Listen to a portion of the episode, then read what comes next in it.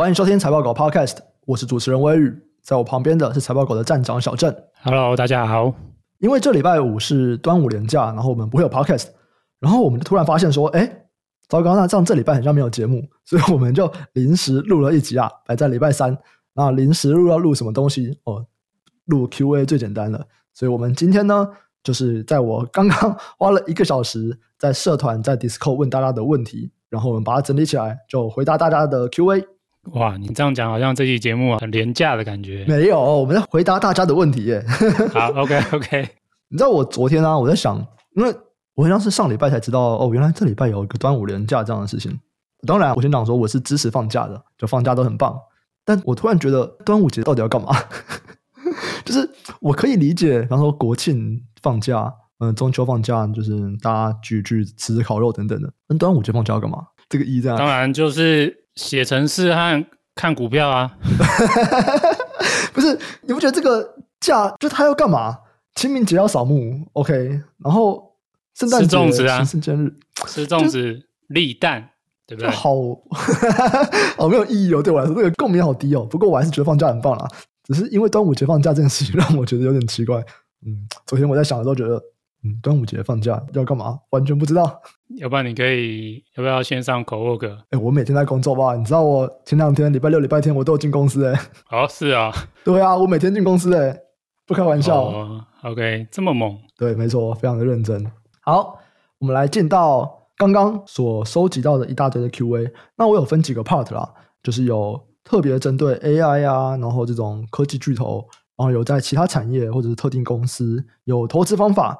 也有一些就是嗯，其他我不知道怎么归类的，可能有关于我们的私人的东西，有关于财报狗的东西等等。那大概有几个主题哦，我们就一个一个主题来。第一个还是先来讲 AI，为什么你要把 AI 摆最前面啊？因为很多人问嘛，你看他都可以特别拿出来一个主题了。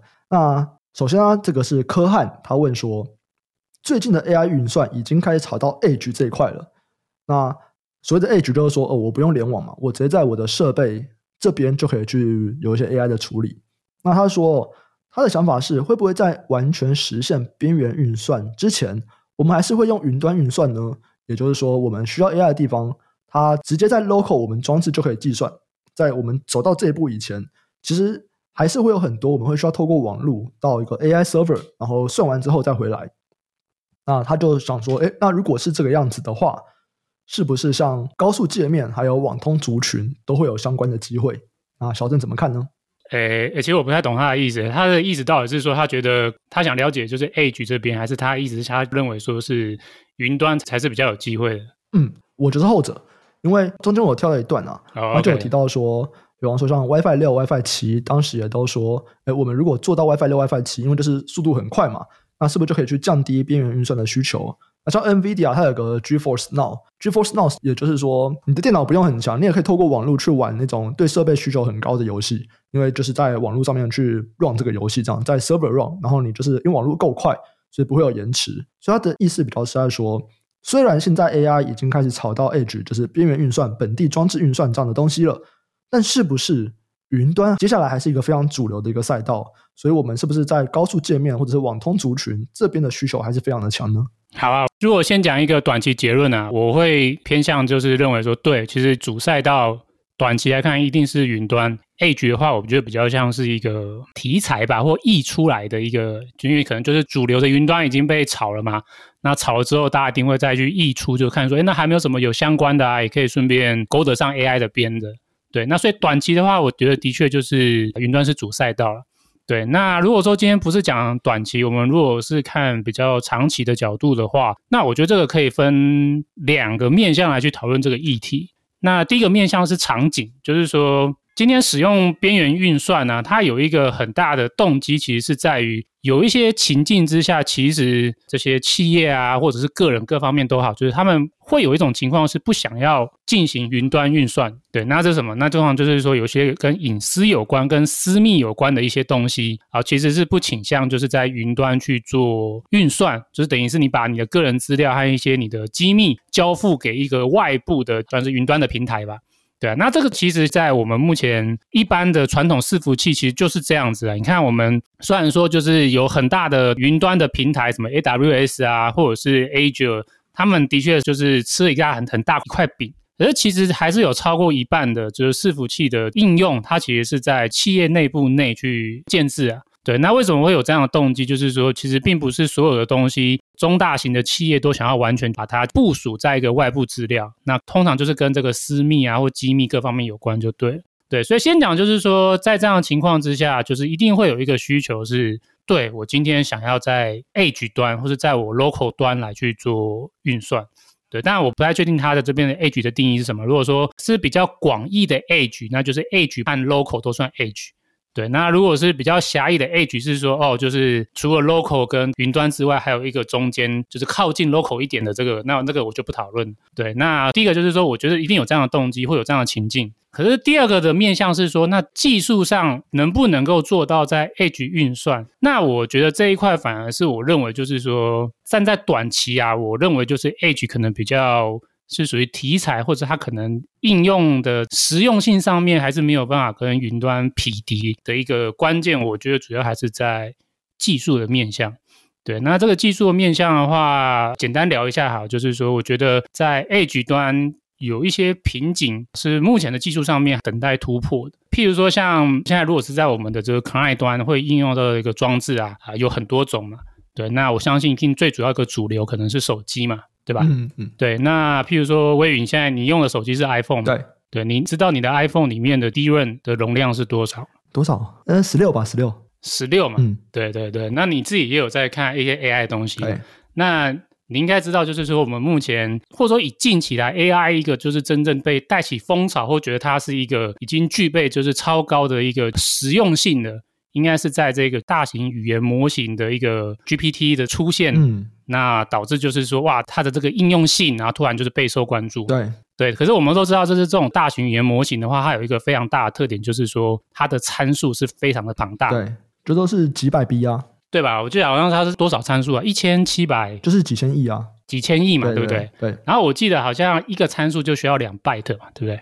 如果是换算成它所需要占据的这个机体容量啊，我记得好像是两 byte。所以这个几千亿的参数，相当于要运行这个几千亿参数的大型模型。如果就是一个参数就要两 byte，这个样换算下来，我记得这种超大型语言，它至少好像要六百 G 的记忆体才能够去运行一个大型语言模型吧？对吧？嗯，那你想想看，说，那你刚刚说你的手机是几 G？十六，十六 G。嗯对，那十六 G 你要 怎么样去载入一个超大型的，就是这个语言模型呢、啊？就大型语言模型，那你当然可以说，哦，我们就是换其他的模型嘛。嗯，那其实，在 GPT 三出来之前，有很多 AI 模型嘛，可能就是在这个就是结果就不太好，这样能力就结果嘛，对啊，对啊，这个 AI 其实认真的也是出现了，至少应该也快十年了吧，就是第一代、嗯、第二代这样推进。嗯、那为什么到 GPT 三或四开始才开始爆发？就是到这一代开始，大家才看到说，哇，它实用度或者它推理出来的结果，哇，已经是非常的强大了。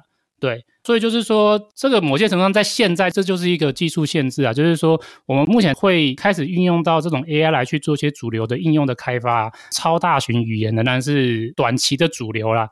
那可是像这样的超大型语言，它受制于就是它的参数需要非常大量，它所需要就是用到记忆体的量就非常庞大。对，那而且另外一个部分也是，就是记忆体这边也也会产生额外需求，就是你这个推理需要这个上下文的就是长度吧。对嘛？就是说，我们如果要推理的话，我们都要先给他一些资讯嘛，嗯、对不对？你要给他一个资讯，因为我们语言模型它在推理的话，它其实是不断的运用它之前的推理的结果，然后来不断的去运算它下一个结果嘛。嗯，对。那如果你给他的这个资讯越大量，或者可以让他拥有的前文越大的话，就是你可以推理出来的结果就越精准嘛。那所以就是说，像我之前有问你一个问题嘛，就是说，哎，我们现在 GPT 四好像预设是一零二四。G 是不是 token 呢、啊？呃，token 数量是多少？GPT 四吗？是八 K，八 K 是不是？八 K。那 token 数是八 K 啊？对，token 数是八 K。然后我之前不是问你说能不能到三二三十二 K？对，三十二 K 嘛，对不对？前两天有短暂开放三个小时。哦，是啊。对。那为什么只有三小时？呃，不知道，感觉是 OpenAI 出错了。哦，是啊。它有一个公告，它的公告就是说 GPT 三点五降价，然后 Embedding 降价，GPT 四有三十二 K。哎，大家都可以用三十二 K 哦，可是，嗯嗯嗯，我们其实没有收到那个信，知道吗？就他们有这个公告，然后大家在传，可是我们其实没有收到信。然后那时候看，哎，我们可以用三十二 K 耶，然后很多人都说，哇，开放三十二 K 了，呃，三小时后就被收回了。哦，OK OK OK，好啊好，那代表就是说，我们现在可能还是只能用到八 K 好了。可是像我这边有一个数据啊，就是说，如果是四 K 的话，就是说你为了要容纳这个在 GPT 里面，他们叫 token，嗯，姑且把它想象成就是它需要的字数，嗯，它需要一定的字数的一前文来作为它后续推理的一个参考值。那这个四 K 可能差不多就需要一百 G 的记忆体容量来去储存这一个。可是你想想看，就是说，站在某些程度上，我们以目前来讲，一定会希望就是说，参考的前文的量是越大越好。嗯。嗯对，因为你越大的话，可能就越精准嘛，嗯、所以像我才会有这个动机问你说，它那个三十二 K 有没有开放？嗯嗯，对。而像我这边的数据就是，如果到三十二 K 的话，哇，三十二 K 跟四 K 的话是增加八倍嘛，可是它所需要的记忆体的数量啊，它是有点偏指数型上升，它不只是需要八倍。它可能就是需要到超过十倍以上，哦，对，所以如果说到三十二 K 的话，为了要容纳这个三十二 K 的 token 量，它所需要的额外的记忆体就暴增到可能是需要超过一千 GB 啊，甚至到两三千 GB 哦，嗯，对，这个这是大幅增长。所以就说在这样的情况之下，你想想看，我们刚刚回到我们就是说手机的记忆体只有十六三十二十六 G，然后我们的电脑呢，譬如说你买的是 Mac Pro 嘛，对不对？对哎，我也是十六哎，等一下，这样子我的 iPhone 有可能十六吗？对啊，我的 MacBook Pro 只有十六哎，这 iPhone 有可能？iPhone 到底是多少？iPhone 到底是多少？嗯，iPhone 没那么大，iPhone 最大只有六 GB，六了，哇，对，六 GB 而已，对，然后可能神送有到十二 GB，啊，这个 S 二三 Ultra 它有到十二 GB，然后你刚刚说你的 MacBook Pro 是多少？对，我的 MacBook Pro 是十六，十六嘛，对啊，对啊，对啊，你想想看，就是说。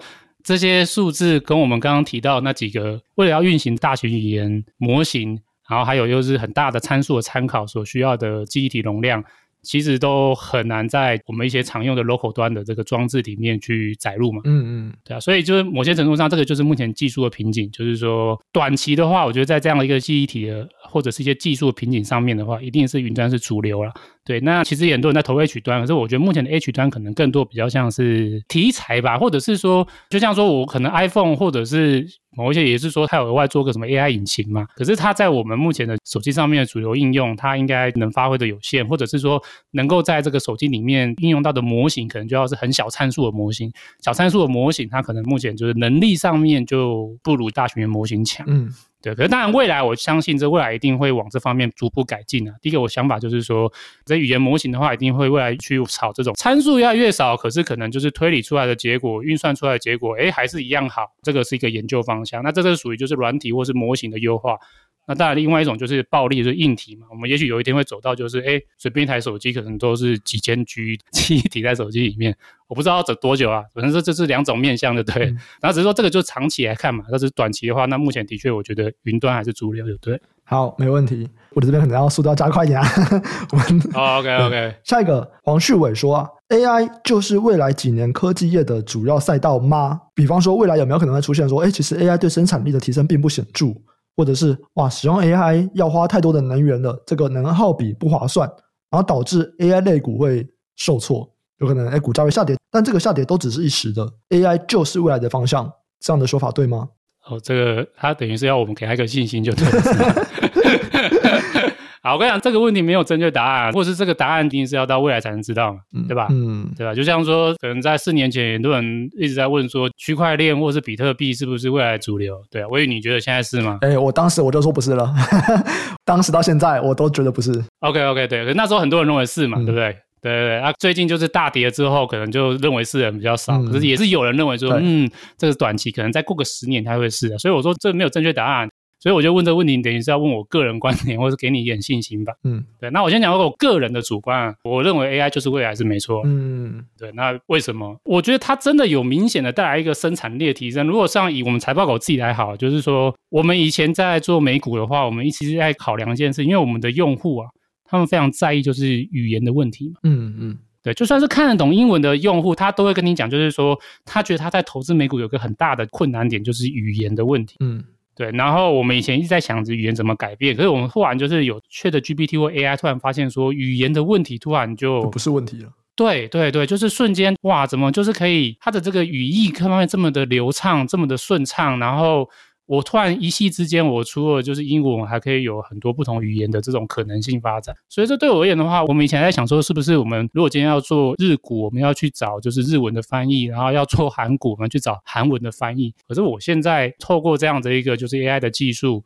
诶，我可以在这些语系语言的问题，就顺便有一个很好的解法，而且这不是在文字哦，可能在语言、在声音方面，我都可以看得到，就是它的可能性是很高的啦。嗯，对，就是不是一个很远的技术了，它已经是迫在眼前的。所以站在我的角度，我一定是觉得，就是 AI 在生产力上面，就是是实质的一个提升的，它不是像可能比特币有点大家还在想说，到底现在比特币的实际的应用场景是什么，可能还不一定很明确。可是我觉得 AI 已经蛮明确。嗯嗯。对啊，所以我觉得是啊。OK，这边我也觉得是啊，因为它对生产力一定有提升，包含像刚刚小郑可能有提到说，在语言上面的处理，再来是财报狗每个工程师，就连我，我不是工程师，全部都要买 Copilot。嗯，对，嗯、所以那工程师就是那种很多人就是一定要有帮助我才会买，我要明确感觉到它真的有实际的用处，所以大家都买 Copilot，就是 AI 帮忙写 code 这样的东西。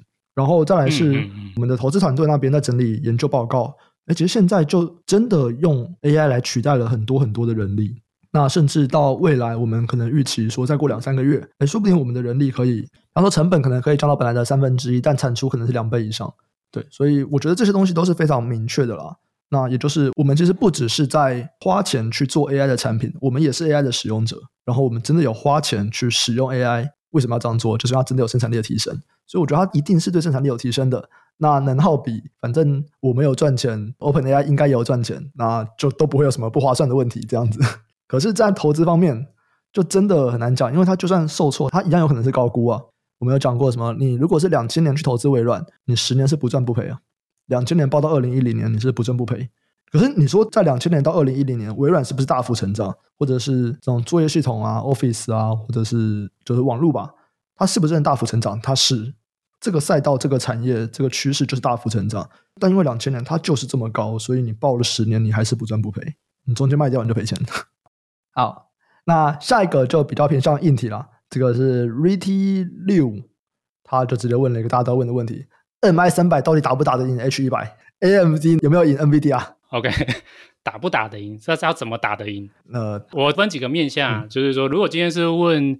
纯粹的运算效能的话，哎，我觉得我不讲它会不会打赢啊，可是我觉得应该是不输啊。我说纯粹硬体的效能，嗯嗯。可是如果说就是对这个资讯工程或是整个就是啊、呃，反正对这方面有理解的，应该都知道，就是说运算的结果的重点，它不是只是在运算单元啊，它还有很多地方都是重点。譬如说你的软硬整合，你的软体的部分，那还有就是说你的网络传输的部分，各方面都是重点。对，那如果说今天是以整体的角度的话，那我觉得其实 AMD 这一代出来，在短期的话，它应该在市场上面还是比较偏小众的，就是对 NVIDIA 的这个 market share 的冲击，我觉得是还好啦。对，它当然它一定会有一定的市占率，因为其实 AMD 在上一代这个 NI 两百，它就有一定的市占率啊。对，那我相信它也会有得到一些 gain 或者它会成长。可是问题是，这个饼是成长很大的，比如说 AI 现在这块饼可能几倍几倍在成长。对，那所以对于 NVIDIA 而言，就是说我的 share 被你 AMD share 掉，可能几趴，对我也没什么影响，因为这个比还是很大，而且我还是主要的受惠者。对，所以站在我的角度，就是说，如果纯粹是在问说这种很狭义的，就是运算 GPU、CPU 的运算的这个能力的话，我觉得 AMD 可能 NI 三百不输给 NVIDIA 的 H 一百。那可是如果是用比较广泛的系统的角度的话，打不赢。对，第一个就是在这个软体的部分，或是说这个 driver 的部分，就是一向是 AMD 的弱项啊。其实这个从 AMD 的游戏的 GPU 就知道，AMD 的就是游戏的 GPU 为什么卖不赢 NVIDIA，为什么卖不赢 GeForce？一个很大原因就是它的 driver 的资源度，不知道为什么就是比较弱，我也不晓得为什么。嗯对啊，奇怪，你说它 GPU 的运算的效能能耗就是比 NVIDIA GeForce 差吗？也没有。可是我觉得有一个很大的诟病，它就是它的 driver 不知道什么，就是没有办法像 NVIDIA GeForce 这边支援度这么好啊。对对对对对。那尤其在这个 AI 部分的话，我觉得这个软体支援或是软硬整合的部分，其实是一个很大的重点。对，就是说，如果我今天是一个 AI 的软体开发者，我今天要去使用这个硬体的话，我还要花很多时间去做这些，就是硬体的配置、driver 的配置，然后要全部搞定之后，我才能开始开发，那多麻烦呢？可是如果说今天用 NVIDIA 的话，因为它现在是主流，然后它的软硬整合很好，我使用的这个语言框架，或者说我使用的一些云端的 service，他们都已经内建很好的 support NVIDIA，那其实就是我一定很倾向使用 NVIDIA，因为我的重点是要开发软体，我干嘛花时间在做这硬体的调教？那所以以这个角度来看的话，我觉得 AI 三百在广义的系统角度是打不赢 NVIDIA。当然还有一个是传输啊，就是说它一个很关键是这个网络传输的部分。那这个 NVIDIA 在不管是 Switch 啊，或者是智慧网卡这些的布局，其实都是强于 AMD 的。那这个都会导致它整体的系统的角度就是比 AMD 好。嗯嗯，好，这是我的观点。这样在软体部分。我觉得有个很有趣的点，就是我们在讲说哦，AI 的这种软体工程师，大家都在哪里工作？现在啊，最红的两家，当然就是 OpenAI 跟 Google Brain 嘛，就这两个，然后我们就互相挖角什么的。可是其实很多在 Google Brain 啊，或者在 OpenAI 的人，而且他们会被 NVIDIA 的人挖角，就是 NVIDIA 也有他们的一个就软体工程师的一个部门，然后也是在研究各种的 AI 的应用这样子。然后听到的比较会是这个样子哦，就是说你大公司的话，就是。Google 啊，然后 Meta 啊，然后 OpenAI 这几家在抢人，然后 NVIDIA 也会加进来抢人，偶尔还会被提一下。可是 AMD 就不会提到，好像没有听到 AMD 挖了 Google Brain 的谁，或者是挖了 OpenAI 的谁，就比较少看到这样的消息啊。不知道他们的软体这边支援的比较弱，跟这一点有没有关？这一定就是相辅相成啊，对啊，就是说，毕竟我觉得 AMD 现在在 AI 这边的角度比较像是后进者啊。那你后进者的话，你就是很多东西、很多面向，你都要去追逐。对，那目前看到 AMD 可能先在硬体这边发力吧。对，看到硬体这边，哇，说实话，看这个硬体规格，你不会觉得它比 H 一百差，甚至某一些面向，好像还比 H 一百还要强。所以它能耗比较多啊。对啊，对啊，这是当然，可是得在管耗电。可是我做是云端运作嘛，我又不是终端，我又不是手机，干嘛管耗电，对不对啊？反正短期大家一定是先冲运算了。可是就是说，实际上在刚刚说这个整个整合生态系周边这边的话，那一定还是 NVIDIA 强。可是这是短期啊，长期的话就不一定了。长期的话，我们如果以我们过去看，不管是 GPU、CPU 啊，其实你说完全就是追不上吗？看不到车尾灯吗？哎，其实没有啊，就是往往过个十年吧，或是八年好了，哎，还真的就是有时候会有反向操作。譬如说，我们再想想看，五年前的话，大家讲说 Intel 被 AMD 按在地上摩擦，哪有人会相信？嗯嗯。你看，就是过个就是八年、十年，哎，才真的就是十年河东，十年河西啊。所以我就是说。长期不知道，所以我说短期这一代的话，我觉得对，就是 NVIDIA 还是在整体系统上面是最强。好，刚刚都提到了嘛，这个我们在讲五年前 Intel 还是把 AMD 压地上摩擦，哎，现在看起来有点危险啊。小蔡就提问了，Intel 可以逆转胜吗？哎，讲的好像 Intel 败了，Intel 没有败，可是你大概懂那个意思吧？Intel 可以逆转胜吗？其实我觉得 Intel 是真的败，这个败我不是只说它的主要的产品就是 CPU，我觉得它在 GPU 这边。算是败了，对，因为 Intel 在一四一五年之后吧，那时候好像换了一个新的执行长，嗯、对，那个新的执行长上来之后，其实他就有强调他整个企业的一个很重要的重点，其中一个重要的方向就是 AI，、嗯、哦，所以那时候哇，就是并购好多 AI 啊，哦、所以其实你看 Intel 其实有并购好多就是比较小型的 ASIC 的业者。嗯可是以目前来看的话，其实这些并进来小型的 ASIC 的业者，在 AI 的部分并没有为 Intel 带来很好的，就是 AI 的战略的据点吧。就以目前来看，我仍然觉得 Intel 在 AI 的运算这边，就是没有什么太好的成效了。那他们可以逆转胜吗？逆转胜哦，我觉得。当然是不懂力啊！是你说完全没机会，我真的不知道。就是我觉得这是科技业难的部分啊。比如说，你说我们之前有聊到像 AMD 那时候，就是在二零零三到二零零六一度都觉得哇，AMD 要开始反超 Intel，嗯。可是后来大概我记得是二零零八之后吧，诶，又被 Intel 反超了，又被大家认为就是说应该再也起不来了。然后再也起不来之后，结果等到苏妈上来之后的一四一五年推出这个 Zen 的第一代时候，诶，但那个时候还没有逆转，那时候是说好像已经开始止血了。然后再到一七一八年 Zen Two 之后，哇，开始呈现一个逆转趋势。所以你看，这是很奇怪，就是说不是很奇怪，就是我觉得这个就是一个科技业吧，或者是说这个半导体晶片业一个特征吧。我觉得没有绝对的赢家，也没有绝对的输家，对啊。你看 AMD 起伏那么多次的，他现在还不是活着？对，那 Intel 也曾经被打败过嘛？你看 Intel 也不是说他一直都是赢家，你看他曾经也是在二零零三到二零零六被认为是要被 AMD 反超，那个时候的状态跟现在很像哦。那个时候就是 AMD 在这个消费性的 CPU 已经市占率慢慢追上 Intel，然后在伺服器这边开始要发力了。诶，想不到 AMD 做一个策略，他决定要发展这个 GP GPU，对，就是 想不到这个放在现在来看，发展 GP GPU 这个是先见之明，对的事情。对，先见之明 是放在那个时候被认为就是是它导致整个企业没落的一个关键，对啊，所以我觉得很难讲啊，就是说它是不是真的能够逆转胜，对。可是先讲，就是说他会不会一败涂地？我目前倒是觉得说他还有底气啊。对，至少我觉得就是说他在消费性的 CPU 这边，我觉得他还有底气，就对。就是在消费性的 CPU，我不觉得在接下来未来要四到五年，他一定会完全就是被。AMD 摩擦着打，或者是说 AMD 就是会完全惨死，我不觉得啦。对，就是在消费性的 CPU，、嗯、对。可是如果是在 AI 这一块，哇，那我目前看不出来，就是 Intel 有什么，或者说 Intel 在 AI 没有逆转胜这个问题，因为它不是赢家，它是落后者要追逐，所以 Intel 的问题是说，它在 AI 这边能不能够追上？我看他们很认真的在发展在 CPU 跑 AI 的 framework，他们有几个论述啦。第一个是说，因为 AI 其实在使用有两块嘛，你一个你是要 training，你要去训练 AI。然后一个就是你要使用，就是所谓的推论。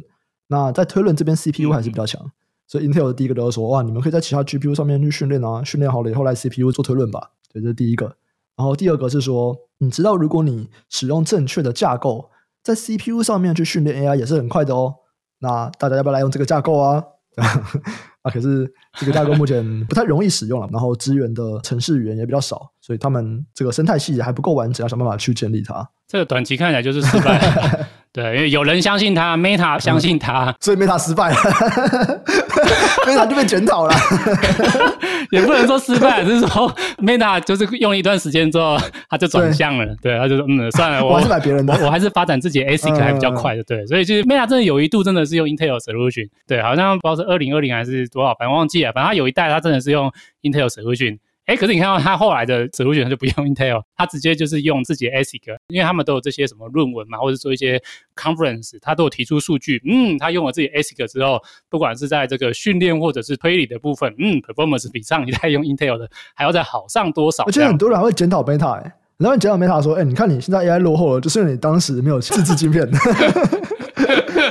哇，这个 Intel 听得应该不太开心。OK，不能这样讲，因为你说什么这次经验不一定就赢啊。你看像那个微软，嗯、它就是仰赖的这个 NVIDIA 或是模型这边仰赖 GeForce，、嗯、对啊。但他也没有失败啊，所以我觉得重点是在一个策略上面的话，对，就是说，我觉得 Intel，你说如果它主打 CPU 的话，我觉得目前短期看起来不是市场接受的。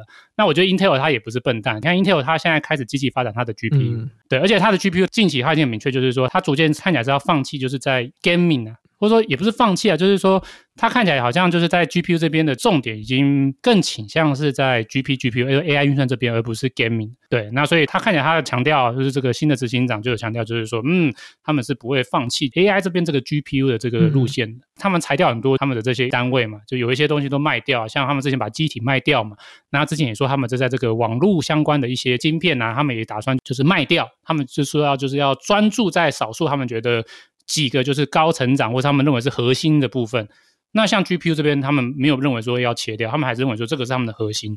所以其实我觉得 Intel 站在我的角度，他们应该接下来是会很认真的发展他的 GPU 啊。对，那你说能不能逆转胜？我觉得关键难是在他们的就是软硬生态系。我觉得这个真的是关键。如果就是你能够做出软硬生态系起来的话，那我觉得真的是蛮有机会的。对，因为站在我角度，我觉得可能未来在硬体上面，大家的这个差异可能会越来越小，因为。其实就算是 Intel 的 GPU，看起来也是会找台积电来代工。嗯、对啊，你看最后烧到最后都是台积电了。对，你说每个人都找台积电代工，那到底差异性在哪？那可能就在你的这个 Micro Architecture，就微架构，然后还有在软硬体的整合。那这边不用讲，现在真的就是 NVIDIA 最强。对，那剩下的几家能不能追上？这个我不会说不能追上。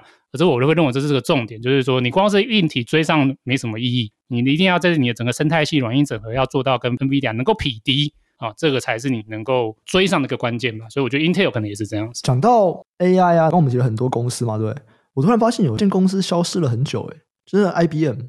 为什么 IBM 在整个我们 AI 讨论里面消失了这么久啊？它好歹在 AI 的发展里面有一席之地嘛，对吧？深蓝，嗯嗯，对啊，这是以前在讲 AI 的时候一定会提到的深蓝电脑。你为什么 IBM 就消失了？嗯，我没有那么清楚去研究啊。可是如果初步，我现在乍想，我觉得可能有个关键嘛，就是说 IBM 的话，它的角色一直比较像是品牌伺服器吧。对，那我觉得品牌伺服器业者就是在过去的十年吧，就遇到一个冲击，就是云端自制白牌伺服器的崛起啊。嗯，对，变就是说，很多的时候，这些硬体或者是软硬整合的主导者，早期可能在二零一零年前都是这些品牌伺服器业者，所以那个时候可能 IBM 就是一个产业主导者。可是你看，如果这是二零一零年之后的话，哇，整个伺服器的硬体的规格或者软硬体的规格各方面的主导，其实反而是像 Amazon、像微软。呃，像这些业者才是真正的主导者，嗯，对，所以我们也可以看到说，的确这些业者在 AI 的这个部分啊，看起来我觉得是比 IBM 这边比较有具体成果啊。像如果我们讲 ASIC 最强的，或者是说成果最明显，应该就是 Google 吧，因为 Google 真的完全是走他自己的 ASIC 的路线嘛。对啊，那 AWS 不确定他们在 AI 这边。对，AWS 在 AI 这边好像没有像微软或者是像 Google 就是这么的，他们也比较默默一点。我猜可能原因是因为他们在软体的面向本来就比较吃亏一点。嗯嗯，对对对，那不像说微软跟 Google 他们本来就是在软体这边的是比较强的。所以这我认为可能是一个关键原因呢，嗯、就是说整个产业的主导性已经从原本的中下游的品牌伺服器往更下游的这个云端的业者，就客户自己本身就把持着规格的主导。所以在这个情况之下，可能就是发展上或者是各方面的可能反而变成就是由这些下游的，像微软啊、Amazon 啊，最下游的云端业者做主导就对了。好，我们开始进到其他的产业里面了。虽然很多东西也都还是跟 AI 有关啊，不过。至少你们问的问题里面没有 AI 两个字。好，第一个是 Triff，他问说，美股在先进封装或者是先进封装设备有没有什么相关的标的？因为他说我们的网站上面有写封装或者封装设备，但很像没有先进封装，所以在先进封装或先进封装设备里面有没有什么相关的标的呢？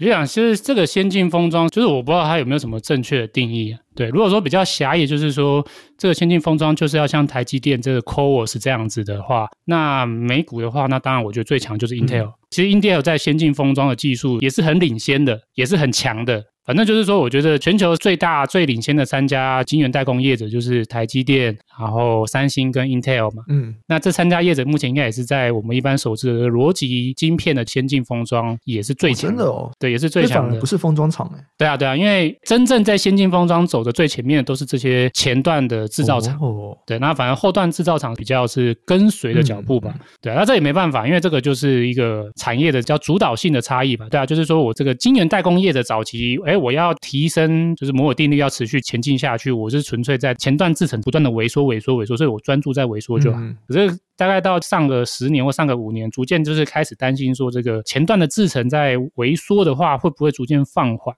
所以这些前段的业者也开始在摸索，就是说三不转路转，我换成是在后段的封装来去进行萎缩。诶，不要讲萎缩啊，就是进行这个就是单位尺寸的，就是运算效能能够更提升。还是讲萎缩好了吧？好，也是萎缩好，反正我就是要持续提升我的这个运算效能就对了。对对对，然后发现就是，诶，往后段这边也是一条路，那反而就是说这边的话，前段的业者反而有主导性，嗯、对，因为他是为了自己的主业在发展嘛。万一我有一天前段，比如大家都两纳米、一纳米，那一纳米之后还有可能再下去吗？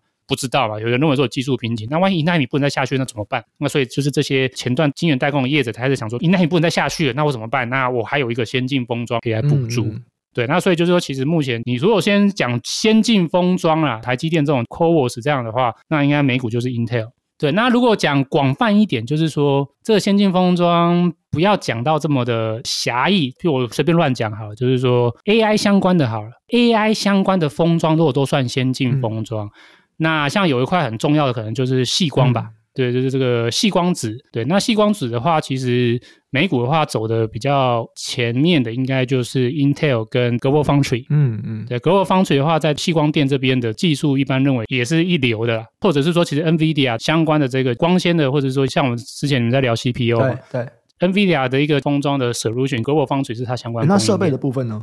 那设备的部分的话，我们之前讲的前段的晶圆半导体设备的一些大厂，其实他们都有涉足先进封装，哦、譬如说像应用材料啊、科林研发，或像科磊。啊，其实都有，只是说，其实就跟台积电有一点像，就是说，台积电虽然是先进封装的龙头，可是它先进封装占它的营收，其实大概就是差不多五到十趴吧，就是不是它的最主流啦。嗯，对对对，半导体设备也是这样，就是说，哎，他们这些在单纯的先进封装设备里面，他们也是龙头的角色，或者是就是领先重要的就是设备业者，只是说这个先进封装目前占他们的营收比重还是比较低，可是当然是高成长，嗯嗯、这一定是高成长。只是目前的话占的营收比重是比较低。像我们之前聊这个应用材料，他就说大概是在五趴而已吧，没问题，就不到五趴哦，十亿美元而已啊，嗯、对啊，所以就是说，如果说你要找先进封装设备的概念股，对美国的这几个半导体设备龙头都是。只是说，那占他们的营收比重，目前是不能跟他们主要的前段制造设备来做匹敌，对不对？好，下一个他想要问 PCB 产业新南向的看法，这里比较偏台股了。他说，如果单纯的产业聚落转移，那为什么会成为一个话题？还是说要等到消费性电子回温以后，我们才会看到 PCB 的业绩成长呢？为什么会成为话题？我觉得产业聚落转移本身就是一个很不错的话题啊，不是吗？对啊，它不就是就是话题，就是说，或者为什么这不能成为话题？对啊，因为这个产业聚落转移一定会带动很多相关的周边配套的供应链会有机会啊，嗯嗯，对吧？我随便乱讲，比如说现在一般主要是要从中国移出去嘛，对，吧？移出去的话，你就是要盖新厂，嗯、对，那你盖新厂谁来盖？嗯、你移出去之后，你可能会要买新的设备，那你这个设备谁来卖？所以这个东西都会有一些联动的相关的供应链的一些受惠啊，对啊，所以说如果你说为什么会成为话题，应该是为什么不会成为话题？因为就真的有机会啊，嗯、对啊，对啊。好，下一个是 Kiss Lee，他问说：这个六一八刚过啊，手机三 C 回来了吗？下半年看好什么呢？没有回来啊，或是说，好像我记得在六月初还是五月底，人家就已经预告，就是六一八很烂。因为从供应链的角度，供应链它不会是六一八那个时候才看到，因为他们都是提前拉货嘛，你一定是上游零组件先采购，你才能组装，组装好之后才能卖出去嘛。那已经在五月下半旬都已经看到，对啊，六一八这个档期，下游对上游的零组件拉货，就是热度是不怎么好。或者说它是一个季度回温，可是如果是用 Y O Y 的来相比的话，是不怎么样，对不对？甚至是衰退吧，我记得。嗯嗯，对啊对啊，所以大部分论调就是说，嗯，要继续看到下半年。要看下半年还有没有机会可以再回温，所以这目前大概消费性的话，六一八应该就是只有普通的季度回温啊，就是季成长、季节性的，而且这季节性的还有一些人认为说，甚至可能比往年还要再弱一点。真的吗？因为我有看今天有出一些各家手机厂自己公布的这个六一八的战报，那像嗯嗯，魅族、荣耀、OPPO，他们都说比去年好诶。啊，是哦，那就等了，因为如果是看就是上游零组件的话，嗯、目前是说他们就觉得还好。嗯。对，就是普通的季节性回温。嗯、对，那会不会有超？譬如说，也有可能，因为下游的话，它不只是有包含这个最近制造，就跟上游拉完货的新制造的走机，它有存货、啊。哦，嗯，对不对？会不会它存货加进来也卖的比较好？嗯，对。那如果是这样，其实是不错啊，因为说你这至少存货去掉，你下半年才有机会再跟上游拉更多的货。对，对。啊，只是说单纯从上游本身来看的话，目前零组件得到的讯息是说，在这个档期拉货没有明显上升，就对。嗯、好。那当然，其实也是有吐槽的新闻啊。他们都说，反正每一家手机厂商都会说自己在哪边是最大的赢家，这样子。他说，人人都是冠军。可是有人说，这个看起来啊，最大的赢家还是唯一不讲话的那个，就是 Apple。但现在是卖最好的，就看最后啊。对啊，我记得好像春节好像就是这样嘛。春节好像就是最强的，嗯，还是苹果就对。那其他人都会讲说啊，我们哪边第一名，哪边第一名，哪边第一名。他们会割出一个很小的区块。就说，哎、欸，我是一千五到一千八这个区间，我是最强。嗯、对，哎，可这个区间没有苹果，嗯、类似啊。对，好，再下一题是詹茂林询问哦，之前小珍的 podcast 里面有提到，你推测美光被中国制裁影响整体营收大概是中低个位数，但现在有媒体讲了，美光自己的推论是低双位数，那他想要看看说，那你的观点有没有什么变化？这当然就变化就被打脸了。嗯对啊，因为这个不是媒体报，这是美光有发一个八 K 的讯息。嗯，对，大家可以自己去看一下这个八 K。这个财报狗，你去输入美光，然后看一下我们下面这个新闻功能。大家如果还不知道我们有新闻功能的，记得到这个我们的网站输入 NU，然后呢往下稍微拉一点，你就可以看到我们有这个新闻的功能。那在新闻里面功能我们就会有就是重讯公告。对，那这个重讯公告里面就是会有个就是八 K 的公告。那八公告就是最近这个美光，它在上礼拜晚上就有发一个八 K 的公告。那他是有提到，就是说他重新评估了中国制裁。对，那他原本是预估是中个位数嘛，嗯、那他现在上调，他认为是中低个位数，低双位数。对，那为什么呢？我不知道为什么媒体都不写，因为其实人家公告就写得很清楚，为什么不写？对，他其实在里面有提到，就是说他们最近在中国的一些手机的 OEM 厂商客户啊，开始反映，就是说有被中国的主管机关要求要去审核他们使用的美光记忆体的安全性。所以代表就是说，我们之前有个观点，如果以目前来看的话，可能是有错的，也不说有错啊，因为我们那时候有提到，就是说，如果只是范围缩减在关键基础网络建设，就是伺服器这边的话，我们觉得影响还好。那如果真的有比较大影响的话，那就是要看有没有波及到消费性的业务。那那个时候初步的评估。然后还有后来美光第一次发的重讯的公告都认为说，对，没有错，符合我们预期，就是说看起来主管机关是先主要是针对像伺服器或电信商这边去做监控控管。可是像美光，它这次上星期五发表就是说，哦，没有，有他们的 OEM 客户跟他们反映，就是说他们目前也被主管机关接触，要求就是要去审核他们使用美光的产品。那如果是消费性这边也被控管的话，那影响幅度当然就变大了。对，那所以目前的话，美光是以保守角度来看，它就先预估，就是如果这样的话，它上调到就是大概十一到十三趴吧。对，低双位数。对，你抓个就是十到十一趴，大概这个概念就对了。就是它之前可能是五趴，那现在就是认为就是影响幅度再增加一倍，可能就到差不多十一趴这样子。对，那这个主要的话，如果以美光的说法，他们的手机的消费性的客户也反映，虽然他们不是所谓的这个关键基础建设，可是也被政府要求就是要去做审核。这个就一定会受到影响。那只是说，那这个东西到底是不是就是这样呢？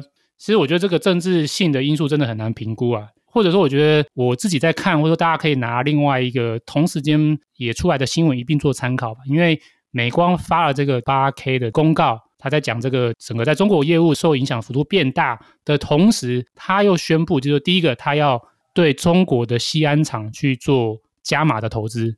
啊，我记得好像是三十多亿人民币，是不是？对，他说他要加码投资三十多亿人民币在中国西安厂。第二话就是说，他宣布决定，他跟台湾的这个历程，对，台湾一个很大的封测厂。哎，刚刚好像是四十三亿啊，四十三亿人民币，是不是？四十三亿人民币。好，OK OK，那反正差不多就是七亿美金吧。对，然后他还有另外一个新闻，就是说他跟这个历程合资的，就是西安的封测厂，他决定要把就是历程的股权买回来。嗯那这个力成也证实了，那力成看起来初步也是同意他会卖掉。对，那我觉得这几个事情可以合并在一起看、啊，就是说，诶，他一方面又宣布，就是说他被中国制裁的这个幅度变大，一方面他又宣布，就是他在中国的投资要加码。对，那所以如果是你，你听到这两个讯息合在一起，在同一天发生，你觉得美光他在想干嘛？他在向中国求饶。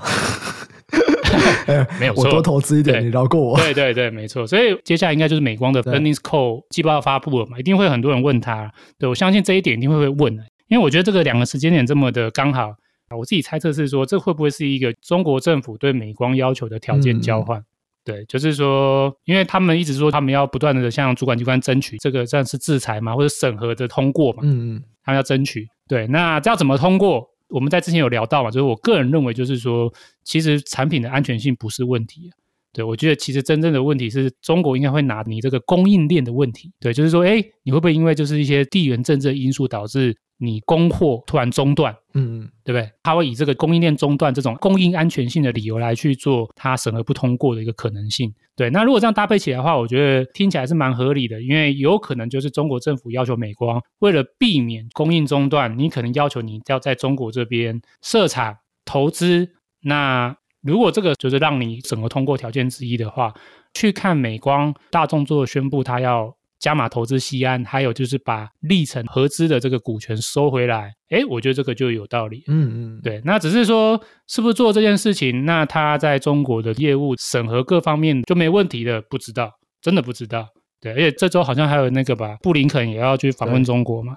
对啊，那它重点就是要美中关系能不能改善嘛？那如果这一些一切，当然就是说哦，都是往好的方向、理想的方向走。美中的关系透过这样子的一个算是面谈吗？逐渐和缓，然后再加上美光也同意，就是在中国加码投资，也满足了就是中国政府的一些要求。